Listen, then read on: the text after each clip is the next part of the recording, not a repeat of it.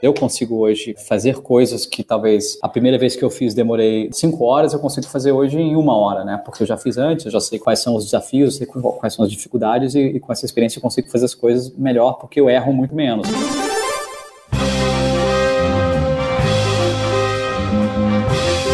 Eu sou Paulo Silveira, eu sou Rodrigo Dantas e esse é o Like a Boss.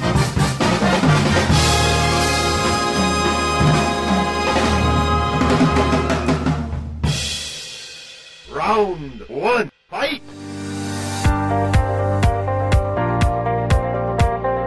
Júlio Vasconcelos é fundador e CEO da Prefer, uma startup lá em São Francisco. Mais do que isso, ele foi o CEO e fundador do Peixe Urbano, um dos maiores casos de sucesso de startup que o Brasil já teve e num tempo em que startup ainda nem estava nessa explosão toda. Ele também é investidor anjo e investidor de um venture capital relativamente novo que é o Canary VC. Então a gente tem aí a honra de começar o primeiro episódio da segunda temporada do Like a Boss com o Júlio Vasconcelos, que é o nosso boss de hoje. Júlio, Júlio, para a gente começar essa conversa, a gente queria saber um pouco dessa startup que você já está aí há algum tempo aí nos Estados Unidos e que você fundou, a Prefer. Que problema que ela resolve e o que, que você queria resolver de problema seu? Você sofria alguma coisa? Então, a Prefer foi uma empresa que a gente montou e um produto que a gente está desenvolvendo é, com o objetivo de ajudar profissionais independentes. Então, pode ser desde um advogado, um contador, um médico, um personal trainer, qualquer pessoa que oferece um serviço e trabalha de forma independente, com o objetivo de ajudar esses profissionais a crescerem os negócios deles. Em outras palavras, é se eu sou um, um advogado que tem meus próprios clientes, como é que eu consigo arrumar outros clientes. E, e o que a gente já estava vendo no mercado é que a forma que esses profissionais crescem como negócios é através de indicações. Indicações de clientes satisfeitos e indicações de outros profissionais. Então, o que a gente queria resolver, você como profissional, como que você consegue ter uma, um maior volume de indicações de pessoas que te conhecem e te indicam o seu serviço, porque de fato esse é o melhor tipo de novo cliente para você receber, e como que você torna isso um pouco mais previsível, né? Porque hoje, quando você está esperando por indicações para crescer o seu negócio como profissional, é um, é um, processo muito incerto, né? Você não sabe quando o cliente vai, vai ter oportunidade de te indicar ou quando um outro profissional vai ter oportunidade de te indicar. Então, o que a gente começou a desenvolver com a Prefer é uma forma de profissionais poderem se juntar a outros profissionais na própria rede deles. Então, com isso, gerando uma, uma rede de contatos, uma rede de, de profissionais independentes e, através dessa rede, indicarem potenciais clientes uns para os outros. Então a gente já via muito isso do fisioterapeuta indicando o personal trainer ou indicando o professor de yoga, é, o contador indicando um advogado e talvez um, banco ou, ou, algo, do, algo do gênero. Então como é que a gente conseguia pegar esse tipo de relacionamento e esse tipo de comportamento que existia no mundo offline e trazer ele para o mundo online para torná-lo mais eficiente é, e eficaz, claro. E porém com a, a visão de longo prazo, realmente de pensar pensar em como que você consegue, como que a gente consegue montar quase que a, a firma do futuro, né? Hoje que cada vez mais você tem mais profissionais trabalhando de forma independente, não trabalhando para firmas e para empresas, como é que você consegue substituir a firma e trazer muito do valor e da importância histórica que a firma e a empresa tinha. Então a gente começou tentando resolver esse problema de como gerar mais negócios, mais clientes de forma qualificada, só que com uma visão, uma visão de longo prazo de cada vez mais resolver outros problemas que esses profissionais independentes têm, porque hoje, pensando aqui nos Estados Unidos, que é o nosso primeiro mercado, hoje esses profissionais independentes já compõem 30% da força de trabalho aqui nos Estados Unidos. Um número crescente, né? A maior parte das expectativas, acredito que até 2022, mais do que 50% da força de trabalho aqui nos Estados Unidos será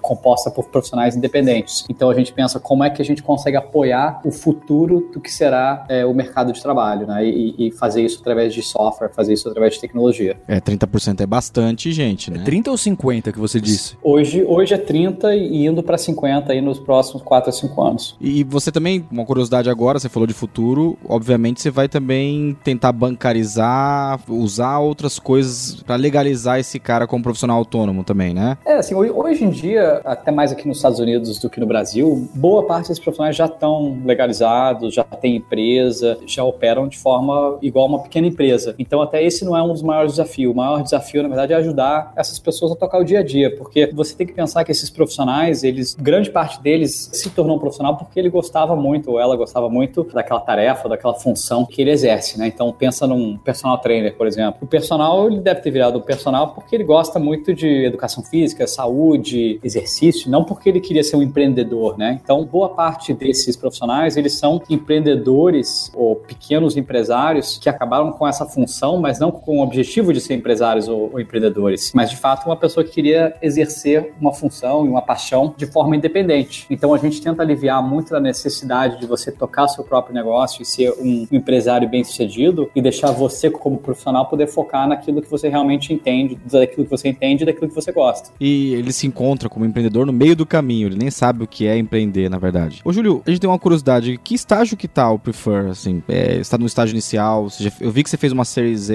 no ano passado tal, né? Se puder contar um pouco. A gente começou a empresa há mais ou menos dois anos atrás, primeira versão do produto, assim, meio que entre pessoas que a gente conhecia, né, um, um grupo seleto, mas que era só os usuários iniciais que a gente convidou para um piloto, a gente lançou isso no, no final do ano 2016, né? É, então, mais ou menos uns nove meses depois de ter começado a empresa. E uma versão, a primeira versão mais pública, a gente lançou em maio do ano passado, de 2017. Então, a empresa está ainda no, no, num período de desenvolvimento e, e, evolução do produto, mas a gente já tem um, um, um produto no mercado há mais ou menos há quase um ano. Porém, é um produto que a gente ainda está aprendendo, acho que a gente não, não atingiu o nível de engajamento e atividade que a gente gostaria. Então, assim, eu, eu definiria como um produto que ainda não é o produto final e, e nem é um produto que a gente consideraria é, ser bem sucedido ou estar funcionando, mas é um produto em fase piloto que a gente continua aprendendo e, e melhorando até chegar num, num, produto que de fato gera o, o nível de engajamento e, e valor para os usuários que a gente gostaria de ter. Júlio, nesse marketplace, aí, nessas duas pontas, do cliente que vai consumir um serviço e do profissional que presta o serviço, onde que está o maior esforço de vocês de aquisição? É claro que se não tiver um, é, não tem um outro, então precisa estar tá sempre ativo nas duas pontas. Mas hoje, o que, que você sente como desafio? São esses profissionais para recomendação e tudo mais? Ou é para o cliente consumir o produto desse profissional? Hoje em dia a gente está bem focado no profissional, né? Então a gente pensa no profissional como a forma que a gente vai plantar essas sementes da, da rede. Então os primeiros usuários são todos profissionais e usar esses profissionais para conectar um com os outros. Então até a gente não está nem prestando atenção, nem focando na experiência do cliente final, né? A gente deixa isso na mão do, do profissional para ele poder tocar essa experiência e prestar esse serviço da forma que ele sempre prestou. Então o, o grande esforço que a gente tem hoje é, é nessa parte de aquisição do profissional e eventualmente engajamento do profissional. Muito bom, muito bom. É, outra curiosidade que a gente tem aqui, você empreendendo fora do país, já teve algum negócio aqui muito bem sucedido. Qual é a principal diferença que você sentiu na pele de empreender nos Estados Unidos, diferente de empreender no Brasil, por exemplo? A dificuldade ou desafio de empreender, ele é, ele é mais ou menos igual no Brasil e nos Estados Unidos. Eu acho que o, os desafios são diferentes. Então, eu diria assim, a, a, probabilidade da empresa dar certo deve ser igual. Só que a, as razões pela qual ela, ela pode não dar certo aqui versus no Brasil são diferentes. E deixa eu explicar um pouquinho. Eu acho que no Brasil, o volume de competição e até a qualidade, muitos casos, de competição é, muito abaixo da que você tem aqui nos Estados Unidos. E acho que isso pelo fato do Brasil ser um mercado menor e ser um mercado também na área de tecnologia que é, é mais novo, mais recente do que o dos Estados Unidos. Então, naturalmente, você tem simplesmente um volume muito maior de profissionais e empreendedores aqui nos Estados Unidos que você tem no Brasil. Porque o Brasil deve estar uns, uns cinco anos atrás dos Estados Unidos e o, o mercado americano é, é, muito maior do que o mercado brasileiro, né? Então, no, no Brasil, quando você monta um, ou você desenvolve um produto que está funcionando, o maior desafio é escalar, né? E escalar gente, escalar equipe, você escalar uma empresa no Brasil sempre tem desafios, né? Da parte burocrática, da parte burocrática, eu digo assim, trabalhista, fiscal. Você tem muita coisa, assim, que o, a forma que o Brasil funciona para empreendedores e para empresas, tudo é mais suado, né? Você tem que trabalhar mais, tem que resolver mais problema, então as coisas demoram um pouco mais. E pelo fato de ser um mercado mais novo e menor, você também tem menos talentos e por isso acesso a talento, principalmente uma empresa que está crescendo e que precisa crescer a equipe por um tamanho grande, é difícil, né? Assim, é, é um gargalo você conseguir escalar a sua equipe com qualidade no Brasil. Então esses são os maiores desafios. Só que se você consegue escalar uma, uma empresa com uma equipe excelente e consegue resolver esses problemas, vamos dizer, do dia a dia brasileiro, competição não é, não é a sua principal preocupação, eu diria. É, você quase que já está com meio, meio do caminho andado, né, nesse quesito. Aqui nos Estados Unidos é muito diferente, né? Eu acho que você tem muito talento aqui, você tem, então você tem muita gente boa, não só em termos de quantidade, mas qualidade. Então, para você montar uma equipe, escalar uma equipe é relativamente fácil aqui. E toda essa parte de burocracia e dia a dia funciona muito melhor do que no Brasil. Ainda mais aqui no Vale do Silício. Eu, eu nem compararia Estados Unidos com o Brasil, eu compararia Vale do Silício ou, ou aqui a região de São Francisco com o resto do mundo, porque eu acho que a diferença até que eu vejo entre São Francisco e até Nova York, ou São Francisco e Los Angeles, São Francisco e Londres, ela é até parecida com a diferença que você vê entre algum desses mercados secundários de tecnologia e o Brasil. A área de São Francisco e Vale do Silício é muito especial nessa questão de ter uma infraestrutura e um ecossistema para novas empresas de tecnologia, de você conseguir montar empresa, é, alugar um escritório, contratar as pessoas, levantar capital. Isso tudo acontece com muita facilidade aqui e muita pouca fricção comparado com o Brasil. Então, não é uma coisa que demanda tempo, demanda esforço aqui. Aqui, realmente, a dificuldade é que cada ideia nova,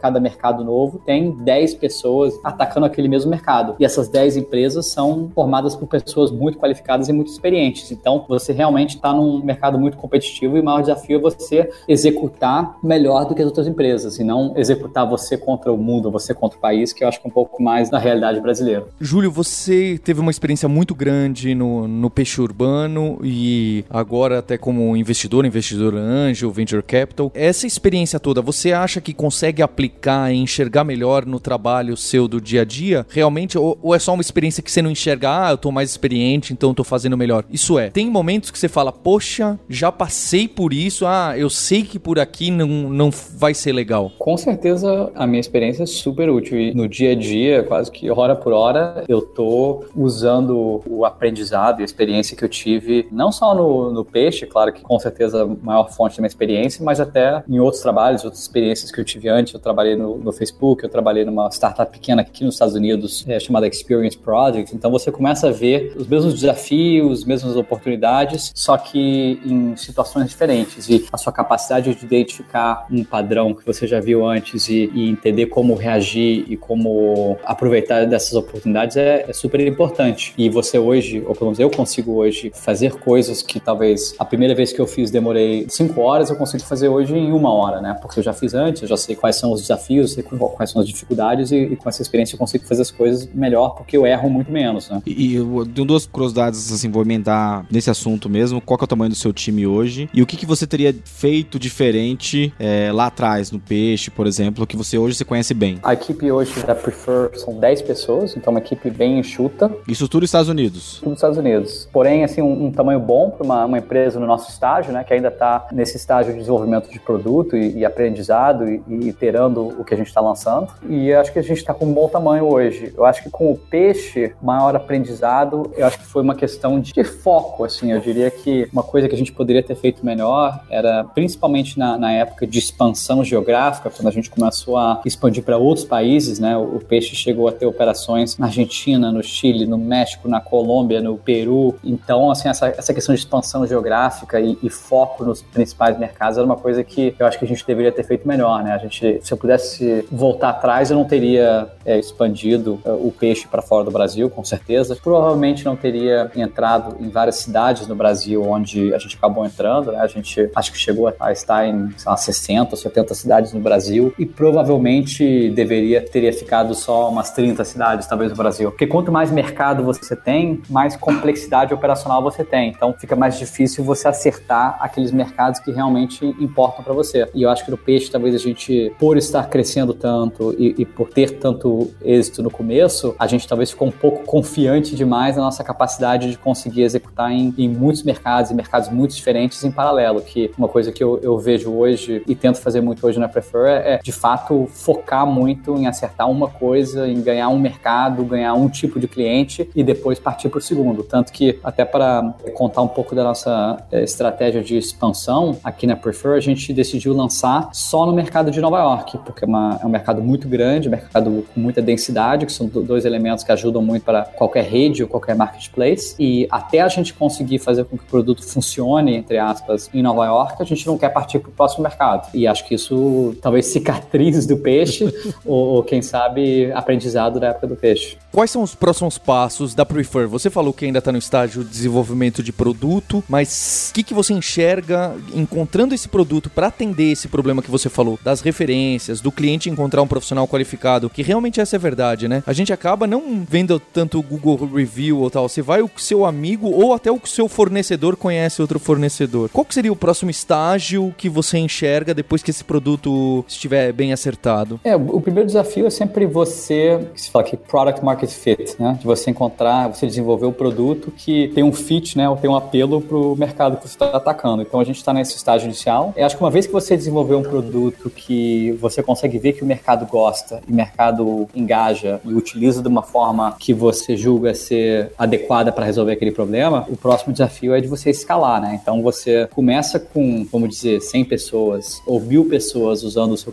o seu produto e realmente adorando aquela experiência e depois pensar em como é que eu torno esses 100 clientes que amam, amam o meu produto, 100 mil clientes e depois em eventualmente 100 milhões de clientes ou um milhão de clientes. E, e os desafios de você levar um produto para 100, para depois mil, 100 mil e um milhão é, são bem diferentes em cada um desses estágios. E, e um business como o nosso, que é um business de rede ou de marketplace, ele acaba sendo um negócio que ele é muito geográfico. Então a gente tem que pensar como é que é o modelo de expansão. Uma vez que a gente consegue fazer com que 100 pessoas em Nova York estejam usando o, o produto da forma que a gente quer, como é que a gente faz com que 100 mil pessoas em Nova York consigam usar o produto da mesma forma? E depois que a gente conseguiu fazer isso, qual que é o modelo para lançar em Los Angeles? Qual que é o modelo para lançar em Chicago? Lançar em Miami? E aí é uma questão de operação e escala, né? Como é que você consegue fazer com que você tenha é, sucesso cada vez que você lança um mercado novo? E aí cada vez que você lança cada mercado, é compensar como é que eu consigo lançar um mercado em menos tempo e com menor custo? Porque aí você consegue é, de fato escalar esse modelo, esse produto para cada vez mais pessoas. E uma vez que você tem um milhão de pessoas usando o produto, os desafios de produto também são muito diferentes, né? Porque pode ser que um produto que funciona bem para mil pessoas não seja o mesmo produto que funciona bem para um milhão. É, então você tem que desenvolver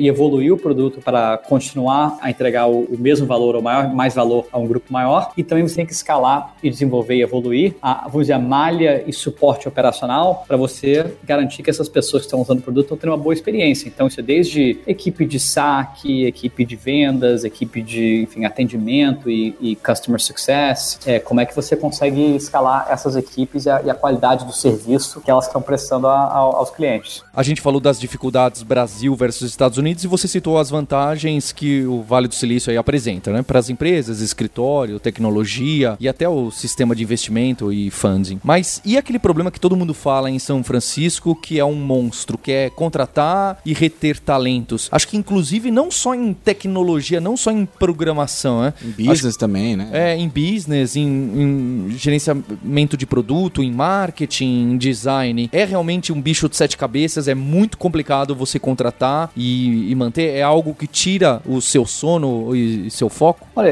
eu, eu, diria que eu encaixaria essa questão de a briga ou a guerra por talentos assim, abaixo de competição, né? Então, da mesma forma que você tem 10 empresas é, lutando para ganhar o mesmo mercado, você também tem as mesmas 10 empresas ou, ou 100 empresas brigando pelos mesmos talentos, né? Então, de certa forma, vocês estão certos e, e acho que é uma realidade que é, é, bem conhecida que pessoas que são muito boas aqui e têm boa experiência ou, ou têm uma boa reputação, constantemente estão recebendo propostas para trabalhar em outras empresas, sejam empresas grandes de tecnologia ou outras startups. E isso é uma, assim, acho que é uma realidade do mercado aqui, que todo mundo, 10 outros vão trabalhar e, e, poderia sair amanhã e, e já está empregado em, em, um dia, né? Então você tem que, então acho que essa questão de reter talento e atrair talento faz parte da competição, né? Do alto nível de competição que você tem aqui. É, mas eu acho que pelo menos assim agora no começo, você construir uma equipe de 10, 20 pessoas não é tão difícil. Claro que requer um certo esforço, só que você consegue fazer muito disso através da sua rede de relacionamentos, da própria rede de relacionamentos dos seus funcionários. Então, eu diria que a gente não teve grandes desafios de conseguir recrutar uma equipe excelente, né? Uma, uma equipe realmente nota 10 aqui. Porém, se eu tivesse que montar uma equipe de 100 pessoas e com certeza uma equipe de mil pessoas, eu acho que começa a se tornar cada vez mais difícil. E, e, e é, faz parte, né? Só que acho que a vantagem de você ter aqui, embora muito mais competição pelo mesmo grupo de talentos, você também tem um, um grupo ou uma fonte de talentos que é muito maior do que a brasileira, né? Então, vamos imaginar que no Brasil tem mil pessoas que você poderia contratar, só que tem uma empresa que a, a cada momento está tentando contratar cada uma daquelas pessoas. Aqui você tem um grupo de 100 mil pessoas que você poderia contratar, mas você tem mil empresas tentando contratar aquele mesmo grupo, né? Então acho que também tem mais, mais fluidez e mais liquidez até nesse mercado de trabalho por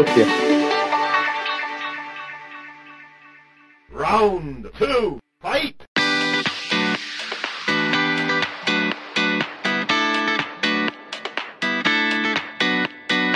A gente queria saber um pouco qual é o seu background, o que você fazia antes da. Do, inclusive do peixe urbano. Quem é você antes do peixe urbano? Eu sou de Brasília e morei fora boa parte da minha vida. Meu, meu pai é diplomata, então eu sempre passava três anos no Brasil, três anos fora, mas sempre cresci em Brasília. E quando eu decidi fazer graduação, eu fui morar nos Estados Unidos e fui estudar marketing e finanças na Universidade da Pensilvânia, na Filadélfia. Eu fiz Wharton, que é o nome da escola de administração lá, e depois disso trabalhei por três anos em Nova York como consultor, é, só na área de business mesmo. E aí chegou um momento que eu já estava com a vontade de, de, empreender e queria me envolver mais nesse mundo de tecnologia, mais no mundo de internet. Isso, isso era 2005 na época, é, de 2004, né, quando eu estava querendo é, fazer essa mudança né, de, de, vida. E eu decidi que a melhor forma de fazer isso era, era me mudar para Califórnia e tentar vir aqui para o Vale do Silício. E foi aí que eu decidi aplicar para Stanford para fazer o, o programa de MBA lá na época. Não porque eu acho que fazer MBA é a melhor forma de você entrar no mercado de tecnologia, acho até que muito pelo contrário, não é a melhor forma de fazer, mas como consultor e alguém que só tinha uma experiência em educação na área de business e de negócios, eu não sabia exatamente como que eu poderia entrar nesse mundo de startup, como que eu poderia entrar nesse mundo de tecnologia. E o MBA me pareceu, na época, a forma mais lógica de fazer essa transição. E de fato foi uma ótima transição. Eu, eu acabei entrando para o programa de MBA de Stanford e, e vim para cá em 2005. E desde 2005 comecei a conhecer gente na área de tecnologia, é, ajudar startups, trabalhar com startups, desde fazer estágio, desde é, trabalhar com empresas. E, e, logo depois do MBA, fui trabalhar numa startup como o primeiro funcionário que foi contratado, então uma empresa de duas pessoas. E eu fui contratado como uma pessoa de business e de, e de produto. É uma empresa chamada Experience Project, que era uma startup de rede social. E eu, eu passei três anos lá. E nesses três anos, a gente cresceu a empresa a uns 25 funcionários, começou a gerar bastante receita, alguns milhões de, de usuários por mês na plataforma. E através disso foi uma, uma grande escola para mim de aprender como que uma empresa de tecnologia funciona, como que você cresce uma empresa de tecnologia, como é que a parte de engenharia de software funciona, desenvolvimento de produto, design, marketing online, toda a parte de captar investimentos. A gente fez uma, uma rodada de capital semente, né, de seed, depois fez um Series A, depois fez um Series B, né, as duas primeiras rodadas institucionais com fundos de venture capital, né, de, de capital de risco. Então eu tive esse aprendizado que foi tudo que eu precisava saber, né, para poder montar minha própria empresa. E aí chegou 2009, eu comecei a pensar já que estava na hora de, eu montar minha própria empresa. Estava decidindo se eu montaria essa primeira empresa aqui em São Francisco, onde eu estava morando na época, ou se eu voltar para o Brasil. Minha família toda estava no Brasil, eu queria ter essa experiência de empreender e trabalhar no Brasil, que eu não, eu não tinha tido ainda, e via o Brasil como grande oportunidade, né? Você pensa em 2009, 2010, o Brasil estava em plena expansão, né? pensando no macroeconômico, a evolução do mercado e ecossistema de tecnologia startup estava muito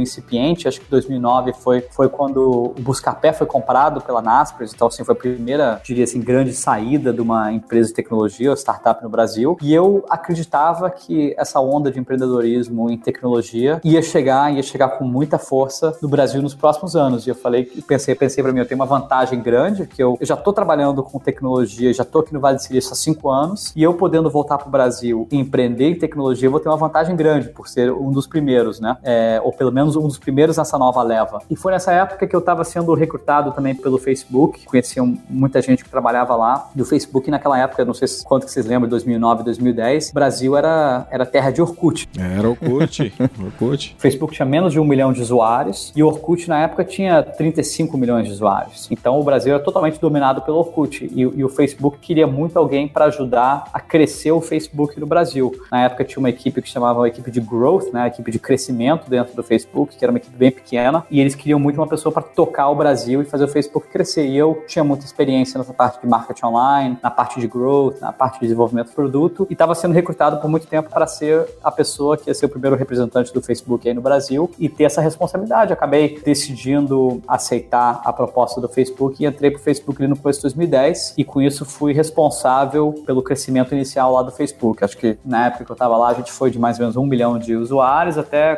quase Facebook 10 milhões e, e dali continuou, né? Eu acho que todo mundo conhece bem a história do Facebook. E logo que eu cheguei no Brasil, eu voltei pro Brasil já com essa ideia de, olha, embora eu tô voltando pro Brasil com esse cargo no, no Facebook, o objetivo realmente é de vir, pra, vir pro Brasil, conhecer o ecossistema, conhecer as pessoas, né? Lembrando que eu não, eu não conhecia ninguém, né? Eu conhecia muito pouca gente. E, e aí montar uma empresa. E eu já tinha um cofundador, que era uma pessoa com quem eu já tinha trabalhado antes em projetos aqui nos Estados Unidos, era o Alex Tabor, que foi meu cofundador no Peixe. E eu já estava conversando com o Alex há mais de um ano, assim, tipo, vamos montar um negócio junto, a gente gostava muito de trabalhar junto, ele é uma das melhores cabeças de, de tecnologia e também até diria assim, uma das pessoas mais inteligentes que eu conheço de, de forma geral. E nós dois queríamos muito montar um negócio junto e começamos a olhar vários modelos de negócio nessa área de serviços locais. E na época, o, o Groupon, o Living Social, várias empresas aqui nos Estados Unidos, nesse mundo de compras coletivas, estavam bombando, né? E a gente viu que era um modelo super interessante, que estava funcionando muito bem aqui. Ainda não existia fora dos Estados Unidos e a gente achava que era um modelo que podia funcionar no Brasil. Então, falamos, vamos trazer esse modelo de compras coletivas para o Brasil e com isso a gente consegue escalar um negócio de serviços locais, né? Com um grande número de, de consumidores que estão interessados em comprar serviços em, em, suas cidades, explorar o que tem de melhor em cada cidade e um grande número de, de parceiros, né? De pequenas empresas e comerciantes que querem divulgar seus serviços. Que uma vez que a gente tem os dois lados do mercado, a gente consegue vender outros serviços para os dois. E, e, de fato, depois de alguns anos, a gente lançou um, um, negócio de delivery que hoje faz parte do iFood, eventualmente foi comprado por uma empresa que depois foi comprada pelo iFood. É, lançamos um negócio de reserva de restaurantes, lançamos um negócio de, de conteúdo local. Então a gente foi de fato expandindo em outros serviços locais, mas é, nunca nenhum desses negócios teve a mesma magnitude, o mesmo tamanho do que o negócio de venda de serviços locais, né? Que começou com cupons de desconto e, e compras coletivas. É interessante ver que seu, todo esse seu background, trajetória, meio que realmente te ligam para o momento atual, né? Seja seu trabalho com growth, seu trabalho com mercados locais, com crescimento de atacar o usuário por usuário, né? Serviços. É, conectar é, as pontas, né? Conectar as pontas físicas, né? Do, da economia real. É, parece que você tem mesmo uma linha das coisas que foram acontecendo. Júlio, deixa eu te perguntar, como CEO na parte do peixe urbano e a, especialmente agora no Prefer, como que você define o seu papel? O que, que você faz no dia a dia? Qual é a sua rotina de trabalho? Eu acho que você ser CEO numa empresa de 10 pessoas, numa empresa de mil pessoas, é bem diferente, né? Que é o caso do, da Prefer e do, do peixe. Quando você tá, assim, no começo, é todo mundo mão na massa, todo mundo tem que fazer o que você precisa naquele dia e quase que todo mundo quase que igual, né? Então eu, eu acabo hoje dedicando boa parte do meu dia para a parte de desenvolvimento de produto, né? Então eu trabalhei como é, gerente de produto, né? Product Manager lá naquela empresa lá atrás, do Experience Project, então tenho essa experiência histórica, já trabalhei, claro, que muito com marketing e, e, e growth, né? Que é outra coisa que eu faço bastante aqui no Prefer, né? Pensar em como que a gente traz novos profissionais para a plataforma e a parte toda de, de engajamento local, né? Quase que aquela venda porta a porta que a gente tem que fazer também para profissionais aqui para trazer eles para a plataforma, que era muito parecido com o que a gente fazia no começo do peixe. Então, o meu dia a dia, eu diria que metade dele, ou talvez até dois terços do meu dia a dia, é fazendo o que a gente precisa fazer na área de produto, na área de design, na área de marketing, na área de growth e na área de vendas e parcerias. E aí tem um terço que é essa parte mais de liderança, né? Então, você como CEO, você é o principal vendedor quase que daquela empresa. E você tem que vender a visão da empresa e vender o propósito da empresa e a missão da empresa, tanto internamente, né? Então você tem que garantir que a sua equipe está engajada, sabe o porquê que a gente está fazendo o que a gente está fazendo hoje, a importância daquilo e, e, a visão de longo prazo, né? Porque isso é importante você ter um bom um direcionamento claro e que deixe as pessoas motivadas, né? E engajadas no que elas estão fazendo.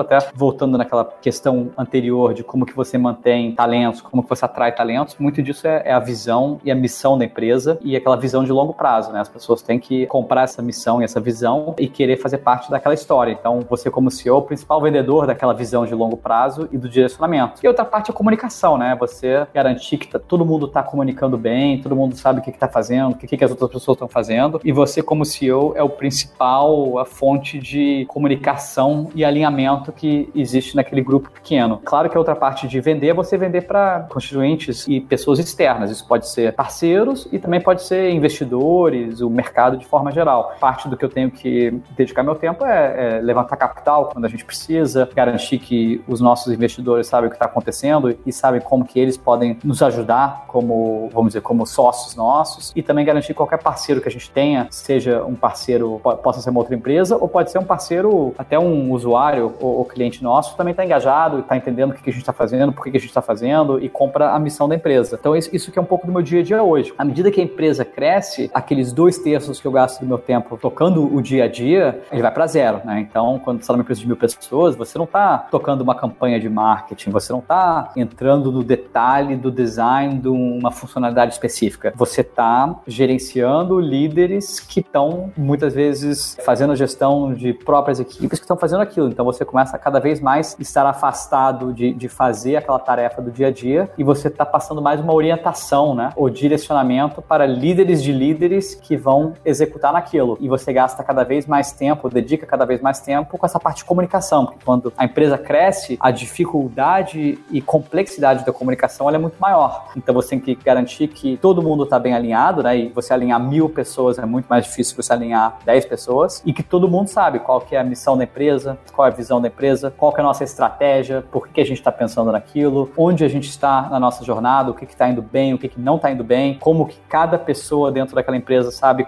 o que, que ela tem que fazer e qual será o impacto do objetivo ou da meta dela no objetivo da empresa. Isso é, é repetir, né? Assim, você está repetindo a mesma mensagem dez vezes por dia e você está fazendo isso sete dias por semana, porque para você comunicar com tanta gente, você tem que fazer apresentações para grupo, você tem que mandar e-mails, você tem que fazer reuniões individuais, você tem que viajar para cidades onde você tem sua força de vendas e repetir a mesma mensagem, repetir isso para os líderes, para eles poderem replicar para suas equipes. É um reforço constante disso. E claro que à medida que você faz isso, você está definindo a cultura da empresa, né? Você não está falando o que, que a gente quer fazer e quando que a gente vai fazer isso, né? Quase que um roadmap estratégia, mas você também tem que definir como que você vai fazer isso, né? E como que você age como funcionário da empresa, ou integrante daquela equipe. E você não só explica para as pessoas e comunica para as pessoas como que elas devem agir, mas você de fato é o principal exemplo de como que as pessoas devem agir, como elas devem se comportar e como elas devem interagir com outras pessoas. Você como CEO, eu diria que boa parte da cultura da empresa é um espelho de como você se comporta e como você lida com as pessoas, lida com os clientes, lida com o mercado. Então outra parte também é você ser esse exemplo do que você gostaria que todo mundo na empresa é, seguisse e, e fosse. E claro que a parte institucional e a parte externa de vender para investidores, para colaboradores, para potenciais é, integrantes da equipe, para parceiros, também cada vez é, é, maior e mais complexa. Você tem uma história de saída, fez uma startup de sucesso, me parece que você está realizando outro sonho. A gente está viajando aqui, você falando, parece que você está realizando tudo de novo, conversando com o usuário, levantando capital, contratando o time. E a história comum não é essa, né? O pessoal para depois de fazer uma coisa, erra muito em, em outras decisões e tal. Então, você está realizando de novo um sonho com o Preferca? Eu gosto muito desse momento inicial, né? De você pensar numa ideia, tirar a ideia do papel, executar ela e eventualmente poder escalar aquele produto, aquela solução para muita gente, né? Então, eu, eu gosto muito desse início onde você está como CEO, fundador, ainda dedicando dois terços do seu tempo em, em fazer as coisas acontecer. Então, eu, eu, eu gosto desse momento, assim, eu acho, acho legal, acho divertido, é, é criativo, é, é, desafiador. Então, eu gosto do meu, do meu dia a dia. Eu também acho que com o peixe a gente teve aquele período inicial, dois anos mais ou menos, de, de crescimento absurdo, né? Seguido depois pelo momento é, assim, de grande dificuldade, né? O mercado implodindo, a gente tendo que cortar muito pessoal, cortar muito custo para eventualmente conseguir chegar no, no break-even, né? No, na rentabilidade de nova do negócio e eventual venda do, do business, que eu até diria assim, dado esses altos e baixos, a nossa saída eventual e, e acho que a história final do peixe não era exatamente a, a que a gente queria, né? Você sempre quer lançar um negócio e aquele foguete continuar até ele chegar em órbita, né? E a história do peixe foi muito diferente disso. E eu queria poder ter uma história, talvez, de conseguir fazer com que aquele foguete chegasse em órbita, né? Parte disso é de gostar muito do, do início e parte disso é até de ter, assim, esse sentimento de, talvez, missão é, não realizada com o peixe, de querer ter, talvez, até uma trajetória diferente da que a gente teve do peixe, talvez com menos, menos emoção, vamos dizer, ou menos turbulência do que a gente teve. E conseguir empreender de novo nesse mesmo mercado, né, de pequenas e médias empresas e profissionais independentes, seja o dono de uma loja, seja um, um contador, um advogado, é de certa forma uma segunda tentativa de conseguir de fato impactar e revolucionar esse mercado de forma permanente, né? E é legal esse seu ponto de vista, porque tem aquela coisa de o empreendedor falar, ah, quando eu chegar lá, quando eu captar, quando eu vender a empresa, mas o, o, mais legal, eu particularmente sinto falta dos dois primeiros anos da Vind, é essa realização de eu entrar no código HTML, mudar e, e dar um impacto em SEO. Eu sinto muita falta disso. Você não, não acha também, Paulo? Que, que é bem isso também? É colocar a mão na massa e sentir, né? Que você, o que você tá fazendo tá devolvendo uma venda, tá fechando um negócio, tá conseguindo aumentar a equipe. Quando a empresa começa a crescer muito, essa sensação de pequenas conquistas começa a ficar mais raro. Você não começa. É, é difícil de você enxergar o impacto do seu trabalho diário no final do dia. Diferente do estágio com 10 pessoas, que tudo que você faz fala, poxa, deu certo aquilo que eu fiz, né? Essa é a minha opinião. Até por isso que eu, assim, eu tenho investido como investidor anjo desde 2011, então há quase que sete anos. O lançamento do Canary que a gente lançou no passado, já está em operação em um ano, realmente é, é uma oportunidade agora de pegar muito da minha própria experiência e poder trazer isso para dezenas de outros grupos que estão nesse estágio de 10 pessoas, né? Que nem eu disse, assim, eu gosto muito desse estágio, eu gosto muito dos desafios, da criatividade, do que está acontecendo. Então eu poder também até, de certa forma, compartilhar um pouquinho da aventura de outras pessoas, talvez como investidor ou, ou mentor, ou advisor, ou colaborador de alguma forma, também é, é super divertido, né? Assim, eu, eu adoro ter essas conversas, adoro poder engajar com empreendedores e poder compartilhar um pouco do que, que eu aprendi. Grande parte das vezes aprender muito deles, né? Porque cada história é diferente, cada empreendedor é diferente e cada pessoa tem uma forma única, né, de é, encontrar o sucesso e, e, escalar uma empresa. Então, poder ter essa troca também para mim é super legal e super divertido. Júlio, uma última pergunta: quem você está contratando no time hoje? Quem você busca? Qual é a característica das pessoas que você quer no seu time e especialmente da característica das pessoas que você não quer no seu time? A gente fala assim que a gente quer pessoas muito corajosas e que não tem medo de nada, né? Que eu possa dizer para alguém assim, eu quero que você resolva esse problema e pode parecer um problema impossível de resolver, mas é aquela pessoa que vai encarar aquele problema e falar, oh, vou dar tudo e, e, e mergulha mesmo sem medo e com muita coragem para resolver aquele problema, mesmo sendo algo que essa pessoa talvez não, nunca, nunca encontrou antes, nunca não, não conhece, né? Você talvez tenha que aprender alguma coisa do zero. Então você de fato ter essa vontade de aprender coisas novas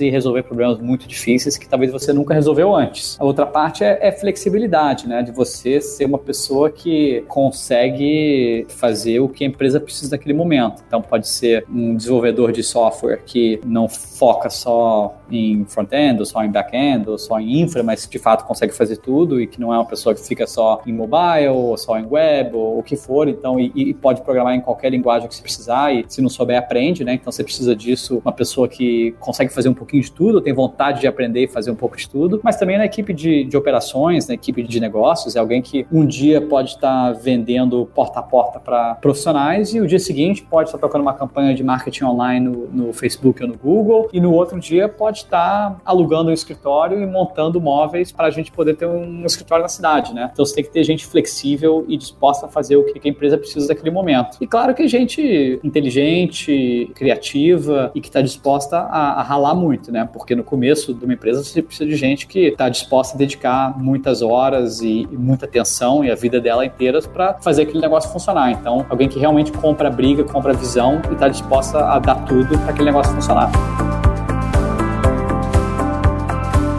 E esse foi o primeiro episódio da segunda temporada do Like a Boss. A gente tá começando chutando o pé na porta, Começamos hein, Dantas? bem, hein? Baita episódio. O Júlio Vasconcelos aí, que é, realmente é um mito aí da parte do ecossistema de startups brasileiras, porque não só o Peixe Urbano foi um dos primeiros grandes cases, primeiros investimentos da Monax ou alguma Isso, coisa é. assim. E eu queria lembrar você que quem tá trazendo esse podcast aqui sou eu, Paulo Silveira, que sou CEO do grupo Kaelon Alura. Lá na Alura você consegue encontrar curso de tecnologia para suprir essa sua necessidade com um profissional de tecnologia, seja programação, design, marketing digital, entra lá em alura.com.br empresas para ver o que, que a gente pode oferecer para você. E eu sou Rodrigo Dantas, sou o fundador da Vind. É, quem quiser conhecer um pouco mais da Vind é vind.com.br. Nós somos uma das maiores empresas de pagamentos do país. Quem quiser montar um negócio e automatizar o processamento de pagamento, pode contar com a gente. E também, quem está trazendo esse episódio para você é a HSM, que é uma plataforma de conhecimento de educação executiva tá ajudando a gente com a divulgação, com a escolha do pessoal. Não deixe de visitar o site. Então a gente tem um compromisso no próximo episódio, na próxima quinta-feira.